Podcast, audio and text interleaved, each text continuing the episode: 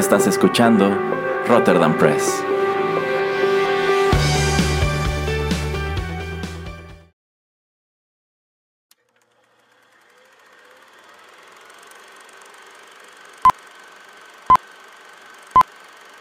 Rotterdam Press presenta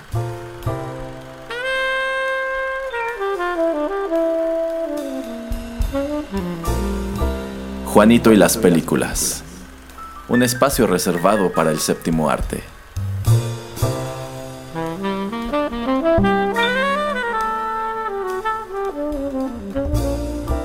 Ocupa tu butaca. Comenzamos.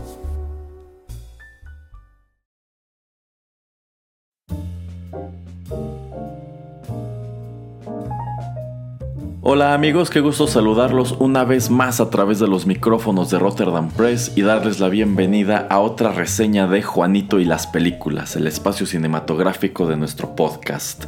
Los saluda Erasmo en compañía del titular de este programa, el señor Juanito Pereira. Hola, ¿qué tal a todos?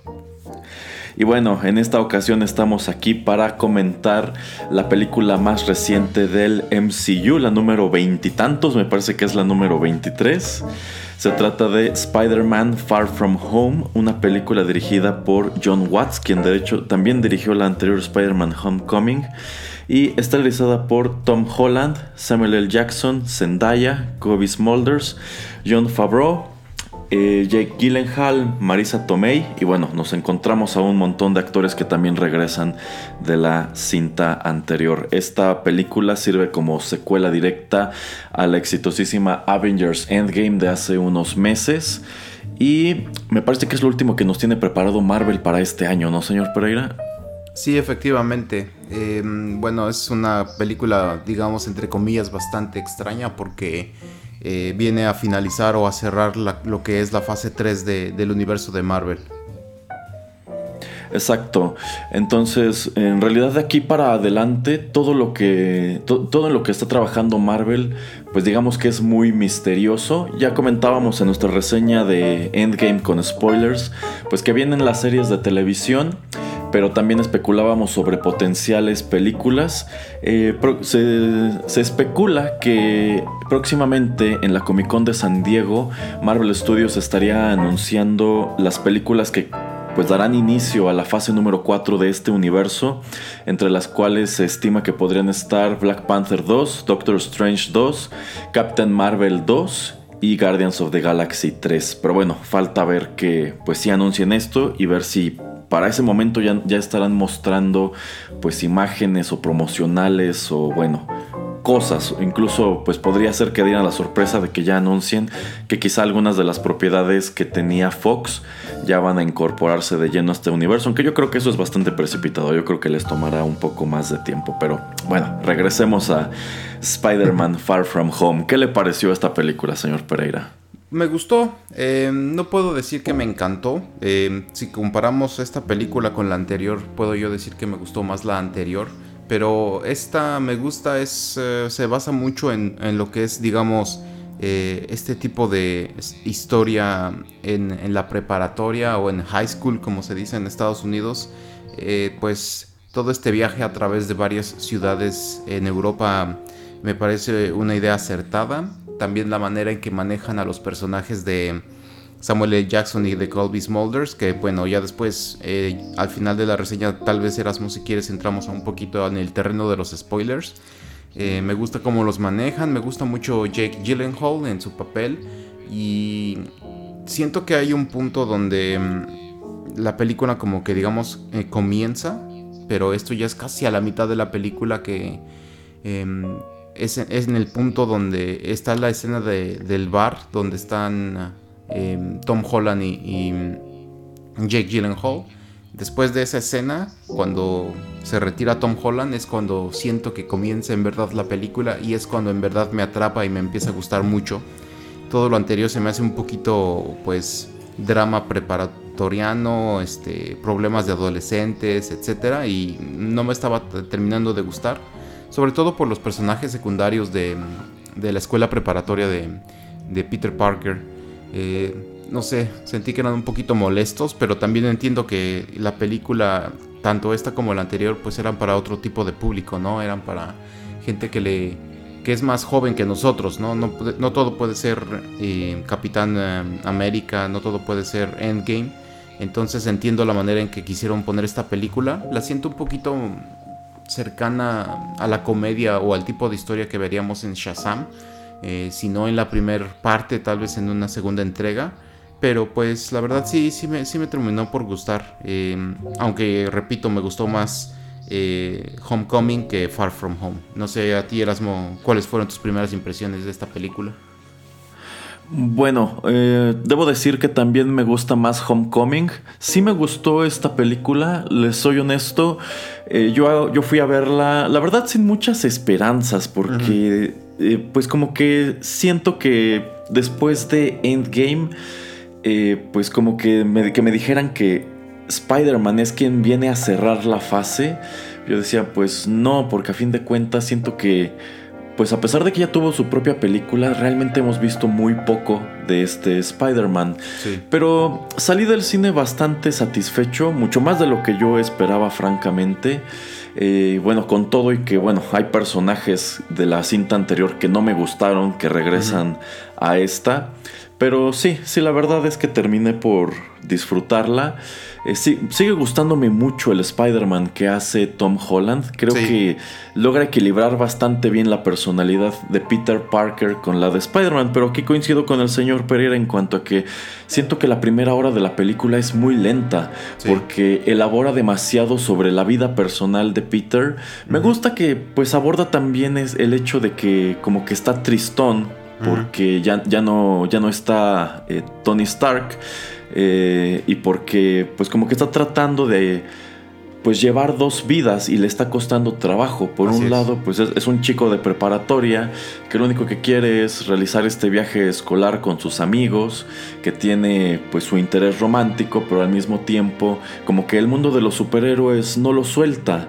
Y pues no, sencillamente no logra escaparse de esa otra vida, de nuevo se ve pues envuelto en las, en las maquinaciones de, Nick Fury y de Shield y pues lo presentan con un superhéroe nuevo que bueno, no es spoiler porque lo, dicen los mismos avances, quien es presentado como un humano que viene de un universo paralelo llamado Quentin Beck y en este otro universo paralelo él es un superhéroe pues con poderes que parecen una mezcla entre Thor, entre Doctor Strange y, Iron Man. Y pues quien viene a ayudarnos a, este universo contra una amenaza conocida como los elementales, que son pues precisamente monstruos basados en aire, tierra, fuego, este, agua. Agua. Ajá. Eh, entonces como que la primera hora elabora mucho sobre todos estos elementos y efectivamente es en el segundo acto donde empieza a sentirse un poco más dinámica, cuando te das cuenta realmente hacia dónde se dirige el conflicto de esta historia y pues Spider-Man comienza a encontrarse en muchos aprietos. De hecho creo que el segundo acto es mucho más sólido.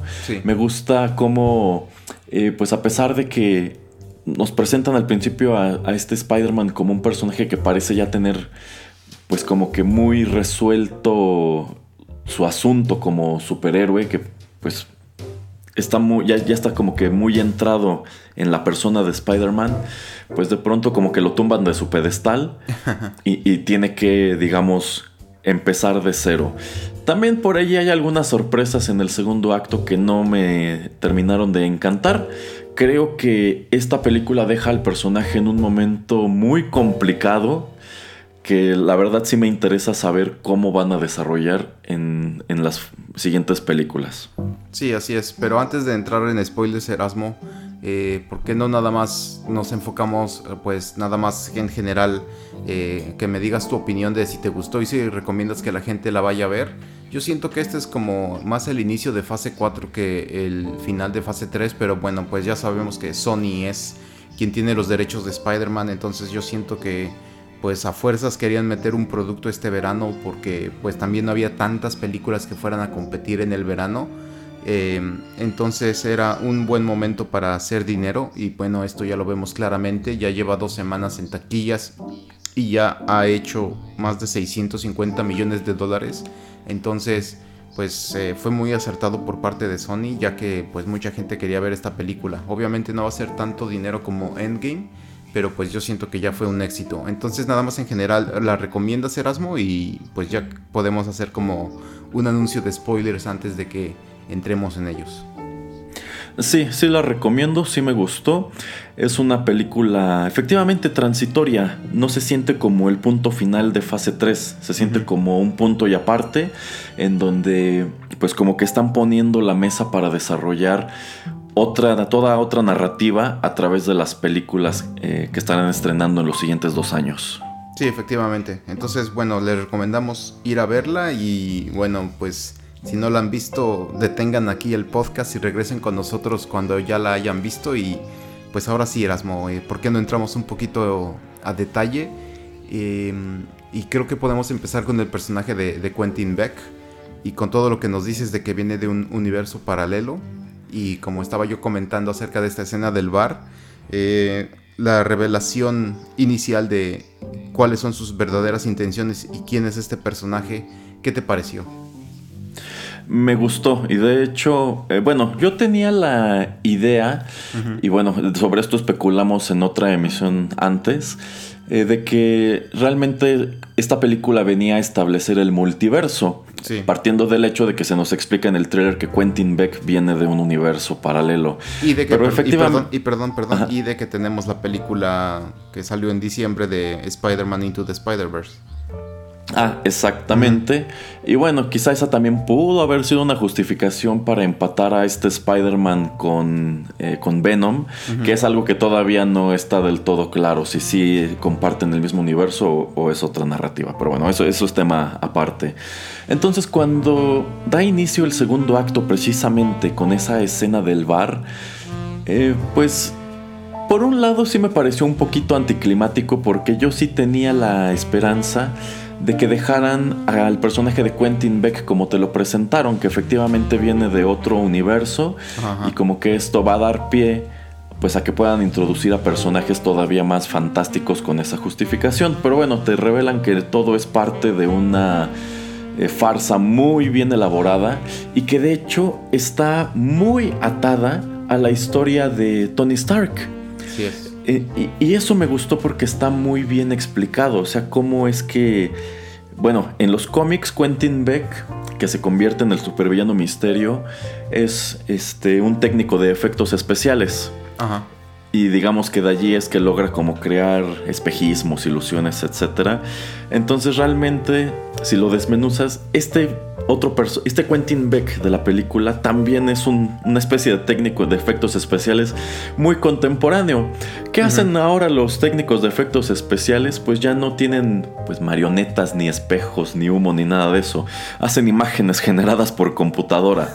Entonces por ese lado me, me gustó mucho y también me latió pues que encontramos incluso a otro personaje que nos viene desde la primera película de este universo, que jugó un papel minúsculo. Sí, que, pero que jugó un papel minúsculo, pero te lo venden por completo. Dices, pues sí, tiene lógica.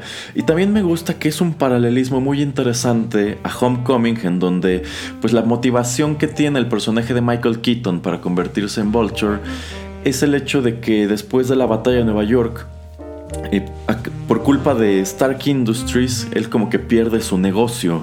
Y es por eso que se dedica pues a juntar pedazos de pues de las batallas de los de los Avengers. Y de cierta manera es también la influencia de, Tony Stark en este universo la que motiva a Quentin Beck y a sus secuaces a hacer lo que están haciendo. Sí. Entonces, en ese aspecto creo que estuvo muy bien manejado y muy bien amarrado. ¿Y qué te pareció que lo que nos enseñaron, según yo, creo que fue en, eh, Capitán, en eh, Capitán América Civil War, de esta tecnología que tiene Tony Stark y de que es todo este equipo de personas que lo desarrollan. Cuando vemos a, Tony Stark eh, siendo pues joven y que lo está presentando en, como en una TED Talk, donde pues después de todo esto da dinero para que todos los proyectos fueran aprobados de todas estas personas que estaban ahí y es la manera en que atan la historia de Quentin Beck, de que él es uno de los ingenieros que diseñó este tipo de imágenes donde podemos ver a un Tony Stark pues mucho más joven. Eh, pues sí, se me hace muy interesante porque ahí encontramos todavía otro paralelismo a una cinta anterior de Iron Man que es Iron Man 2. La motivación del personaje de Mickey Rourke es que en realidad eh, pues su padre había trabajado con Howard Stark, sin embargo él termina pues en el exilio y sin reconocimiento, viviendo en la pobreza, entonces eh, pues su hijo es quien decide vengarse de Tony, precisamente por esta noción de que Tony como que le robó pues su vida o sus inventos, qué sé yo, se le tiene un rencor y aquí encontramos otro personaje con exactamente las mismas motivaciones, cuyo, cuyo plan en realidad este, pues es una especie de venganza contra Tony Stark porque él considera que pues no recibió lo que esperaba por haber trabajado en esa tecnología que él considera que pues Tony Stark utilizó nada más para lucirse en este evento tipo TED Talk cuando él considera que tenía unas implicaciones o un potencial muchísimo más grande. Sí, efectivamente. Y como personaje principal o como enemigo principal, eh, ¿te gustó las últimas escenas que, nos presentan en Londres con todos estos drones y, la manera en que pues termina siendo eh, Misterio el, enemigo principal? Eh, ¿Te gusta también el arco que presentan de Spider-Man en el segundo y tercer acto? para llegar al punto donde pues él se siente pues simplemente sin esperanza. Ah, bueno, antes de llegar a eso, eh, al final del segundo acto, ya ves que Misterio presenta, a mí me encanta esta parte donde están en este tipo almacén abandonado, como fábrica abandonada fuera de Berlín, y Misterio presenta efectivamente la manera en que él puede hacer ilusiones usando esta tecnología. A mí me encantó, yo sentí que la única vez que he visto este tipo de cosas fue en los cómics o en las caricaturas. Y a mí me, gusta muchísimo cómo con la tecnología, ahora sí que gracias a la tecnología del día de hoy, podemos ver eh, este tipo de ilusiones que se sienten o se pueden ver hasta reales. Eh, a mí me encantó, me encantó esa manera en que te presentan a, Misterio como un enemigo pues eh, bastante amenazador y que puede jugar con tu mente de maneras pues inexplicables. Exacto, o sea, todo este rollo que en algunos, algunas versiones del personaje explican con magia, aquí lo logran pues aterrizar bastante padre en la realidad con esa tecnología de hologramas y drones. En ese aspecto me gustó, creo que es, un buen villano, logra meter a Spider-Man en un muy buen aprieto durante el segundo, durante el segundo arco. Este, y pues me gusta que lo manipula a su antojo durante toda la primera parte de la película. O sea, prácticamente viene a verle la cara de la manera más descarada. De hecho, la verdad, desde que ocurrió ese momento del bar, como que empecé a sospechar hacia dónde iban las cosas y pensé, ay, Peter Parker, eres un tonto. Pero creo que funcionó bastante como, como villano. Eh, honestamente, lo que no me gustó mucho es cómo termina su personaje, aunque insisto, creo que sí es muy interesante lo que, bueno, su patada de ahogado, lo que hace al final para pues aventar a, Peter hacia un hacia una problemática todavía más grande. Pero que la verdad eso, eso, eso sí me dejó pensando, sí me gustaría saber este cómo piensan desarrollar eso. Bueno, como ya estamos en el terreno de los spoilers, pero antes de llegar a eso que es eh, ahora sí que el final final pero antes dime qué te pareció la, batalla final, o sea, ¿sí te gustó? Híjole, creo que está muy exagerada la verdad. Pero, o sea, de que me gustó, me gustó, aunque mm, pues no me encanta que... Pues en este punto de la historia ya sabemos que todo son ilusiones y están logrando empatarlo con la realidad utilizando los drones. De hecho, hay una escena en donde incluso te muestran un par de drones que están eh, abajo del río y que están como disparando, pues me imagino como ondas sónicas hacia, hacia el muelle para, para tirar piedras y te da la impresión de que es el monstruo el que está causando los daños. Pero siento que la resolución y cómo hacen que Nick Fury y Maria Hill se den cuenta de la realidad, si estuvo un poquito Deus ex máquina. No termina de desagradarme, sin embargo, aunque creo que sí estuvo un poquito exagerado todo ese, todo ese acto, sobre, sobre todo que siento que esta es una pelea de la cual Spider-Man sale muy dañado. Este, pero bueno, al final creo que se resuelve, se resuelve muy bien. Bueno, y ahora para entrar, ahora sí que más spoilers en el terreno de los spoilers donde ya estamos.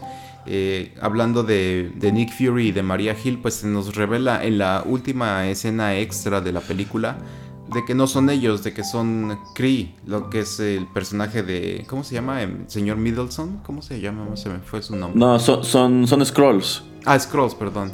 Sí, sí, son Scrolls. Este. Sí, de, hecho es el mismo personaje que hace Ben Mendelssohn en Captain Marvel. Este, a mí no me gustó ese twist, la verdad. Pero a mí lo que me parece correcto es que se entiende que te presentan a una María Hill y sobre todo a un Nick Fury que pues no son tan expertos o que no tienen tanto colmillo o que... Sí, se sienten como que muy inútiles, la verdad. Sí, se sienten verdes o muy novatos. Y entonces eso cuando te, dicen que no eran ellos en verdad, dices, ah, caray, sí, en verdad, este, sí me la... Yo sí se las compré.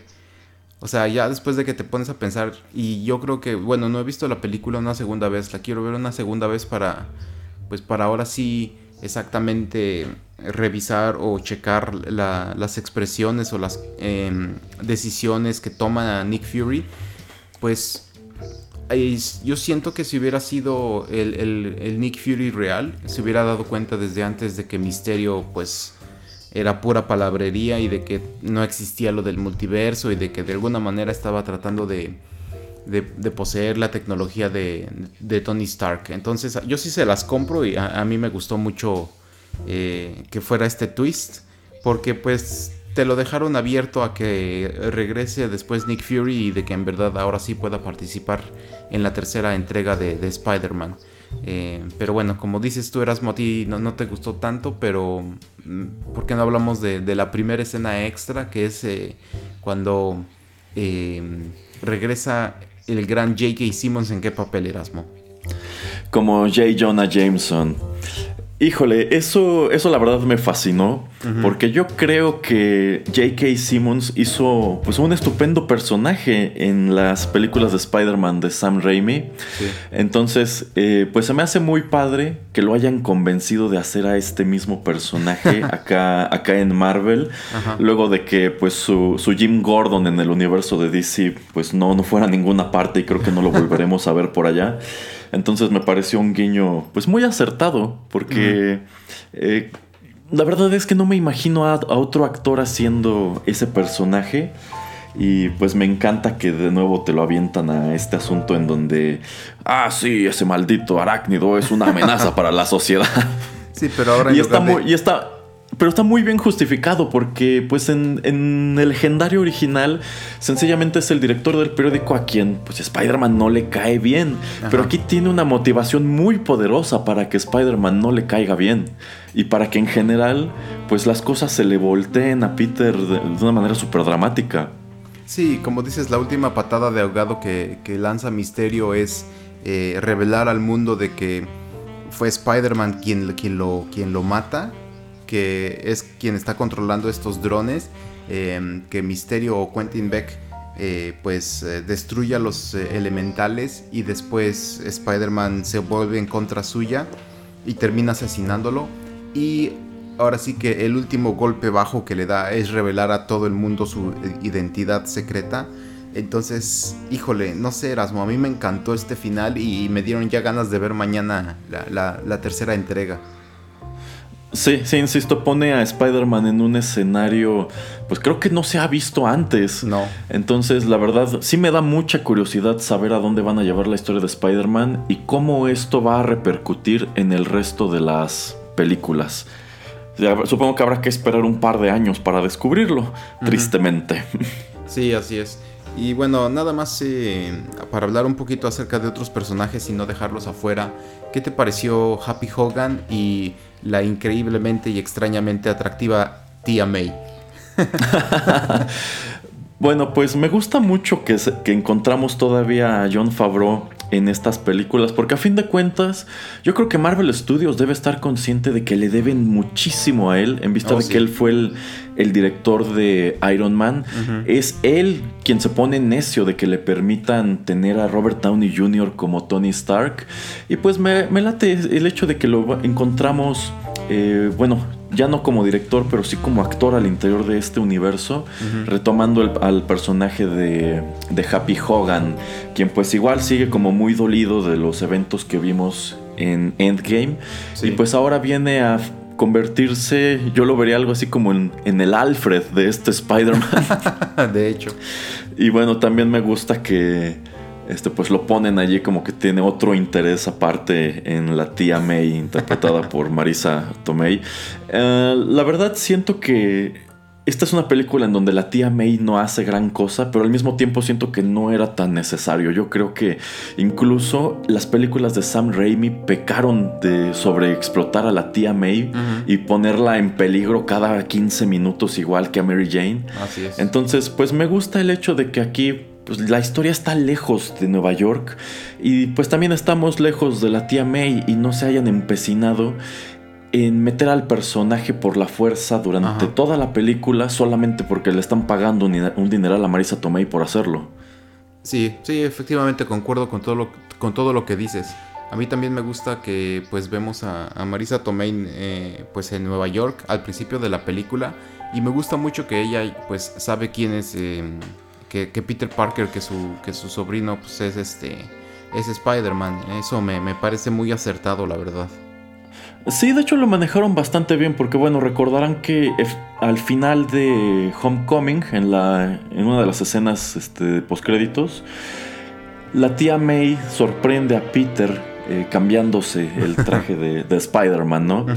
Entonces, eh, pues a mí me gusta que en lugar como de tratar de crear drama encima de eso, te- se quitan de encima un gran estigma del personaje, que es el hecho de que pues la tía May todo el tiempo permanece ignorante del hecho de que su sobrino, quien vive con ella, pues es, eh, es Spider-Man, ¿no? Entonces es algo que da pie a la noción de que la tía May pues es, es tonta o algo así. Entonces aquí me gusta que pues lo manejan, lo manejan muy bien. En lugar de traducirse en drama, pues es como que la tía May lo acepta e incluso hay una escena en donde lo explota un poco. este, pero no, no, no causa mayor conflicto. Sí. Bueno, Y bueno, también, y Ajá, también me gusta el hecho de que la, la identidad secreta de Spider-Man está como que muy sobre la línea durante toda la película. Porque, pues sí, o sea, si, si lo piensas, toda esta gente que convive con Peter Parker de manera habitual, que están acostumbrados a verlo diario, pues en definitiva sospecharían este, pues de sus ausencias, ¿no? Y que esas ausencias pues, suelen coincidir con las apariciones de, de Spider-Man o de Night Monkey. Sí, así es.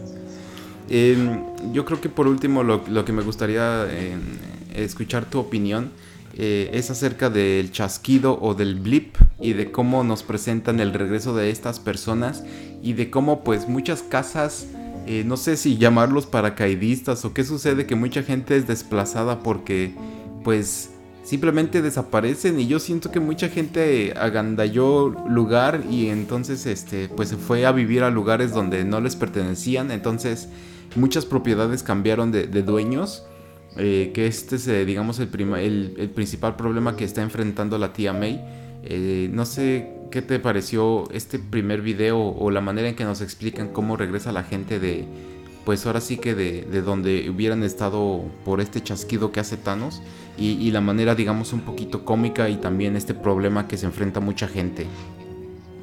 Eso me pareció brillante, ¿eh? porque una de las principales críticas que le hicieron al acto final de Endgame Ajá. es efectivamente que se que pues transcurren cinco años entre Infinity War y Endgame y exactamente cómo es que regresan estas personas y cómo es que un mundo que durante cinco años se hizo la idea de que la mitad de la población desapareció, pues de la nada regresa, ¿no? Y esto se debía traducir en un montón de problemas.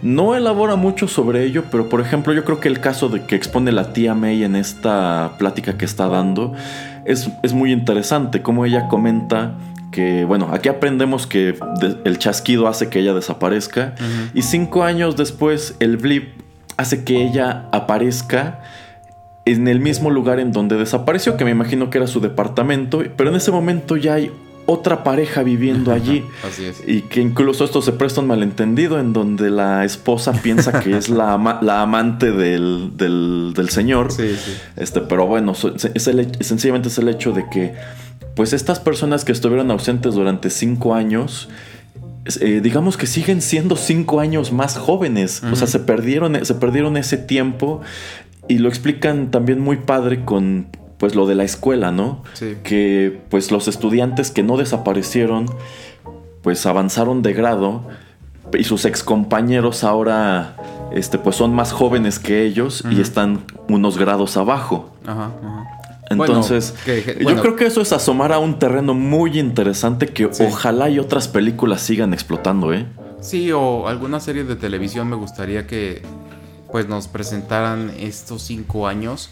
Como ya lo habíamos comentado, creo en Endgame, que más o menos eh, un programa de HBO que hace esto es eh, The Leftovers, que se supone es cuando eh, bueno, desaparece creo, si no es el, creo es el 10% de la población y siento que creo que piensa la gente que es cuando este tema religioso se me fue el momento Erasmo cuando cuando asciende toda la gente buena no o sea todos piensan que Al el Rapture. ajá exactamente entonces siento que podrían hacer algo así una serie muy interesante de 3, 4, 5 temporadas eh, de Marvel si las escriben bien y podrían hacerlo con un tono más serio sin tener tal vez tantos eh, superhéroes pero sí para ver cómo lidia la gente pues en su día a día cuando la mitad de la población pues ya desaparece.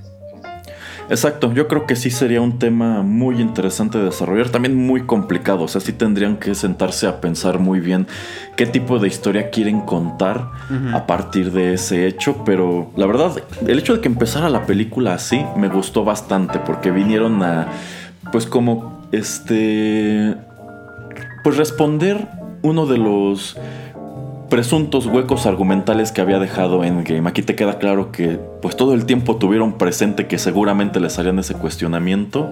Yo- a mí me encantó. Sí, sí, concuerdo. Eh, no sé, Erasmo, si tienes alguna otro comentario, alguna otra cosa que nos quieras compartir, si no, pues ya nos extendimos bastante en esta gran aventura que es Spider-Man Far From Home. Sí, ya nos prolongamos un poco. Solamente para terminar quisiera eh, comentar que, bueno, uno de los papeles que más polémica causó al momento del estreno de Homecoming fue precisamente Zendaya Ajá. como el interés romántico. Originalmente se había dicho que esta actriz haría a Mary Jane Watson, terminó haciendo un personaje llamado Michelle Jones, pero pues quien de cualquier manera es referido como MJ. Y el hecho de que ella sea una pues actriz de color, mientras que Mary Jane históricamente ha sido una pelirroja, pues dio mucho de qué hablar de que por qué tienen que cambiar a los personajes, etcétera. Yo creo que se lo sacudieron muy bien cambiándole el nombre. Sí. Y la verdad, pues es de los personajes que a mí no me entusiasmaba mucho ver de regreso en esta película. Eh, pero me gusta el hecho de que, ok, ev- evidentemente juega el mismo papel y también se llama MJ, pero no tiene los tratos clásicos del personaje, como que es la damisela en apuros o este arco de las películas de Sam Raimi de que quiere ser cantante pero, o actriz, pero al parecer no es muy buena y que primero anda con Harry Osborn y después con Peter. Entonces me gusta que, pues sí es MJ, pero es como otra encarnación que no necesariamente juega el mismo papel. En ese aspecto, pues creo que creo que manejaron muy bien esto. Creo que sí lograron sacudirse eh, pues esa polémica de la película anterior. Lo que debo señalar es que detesto a Tony Revolori como Flash Thompson. Bueno, que también... Eh, a, mí me sorpre- a mí me sorprende que lo regresaran a esta película luego de que pues tuviera una recepción tan negativa su personaje en, en Homecoming. Este, y pues siento que, que- que no, no, no termina de, de encajar. Y yo, no- yo no creo que sea pues tanto el actor, sino que la manera en que escribieron a Flash Thompson en este par de películas pues no es nada con, no es casi nada consistente con lo de los cómics. Entonces, si hay un personaje que la verdad sí me pareció muy irritante aquí, es precisamente ese. Pues sí, Aunque siento que también por eso como no, no lo presentan o no no, no los enseñan tanto como en la película anterior. Pues yo creo. Bueno, pues eh, no sé, Erasmo, si no hay nada más, eh, ¿por qué no despides mi programa? Te doy la oportunidad de que lo hagas. Ay, qué generoso, señor Pereira. Bueno, pues muchas gracias a todos por acompañarnos en este comentario de Spider-Man Far From Home, que pues estuvo un poquito largo, pero ya saben, al señor Pereira y a mí nos gustan mucho estas películas de Marvel. Siempre tenemos un montón de cosas que decir. Y pues si no los escucharon en su momento, pueden encontrar aquí mismo, ya sea en el podcast o en YouTube, nuestro comentario con más de una hora de opiniones de Avengers Endgame y también nuestras especulaciones sobre qué es lo que viene para estos personajes en el futuro del MCU. Les recuerdo que pueden escucharnos en SoundCloud, iTunes, Google Podcasts, Apple Podcasts, iVoox, Tuning Radio, YouTube y bueno, otras plataformas y que todas las semanas tenemos nuevos contenidos de literatura, tecnología, cine, música y otros tantos. Así que acompáñenos aquí en Rotterdam Press.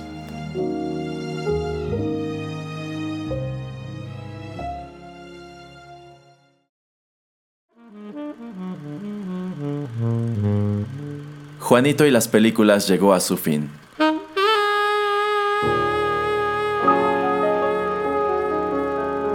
Pero no te vayas todavía, que hay permanencia voluntaria. Quédate con nosotros en Rotterdam Press.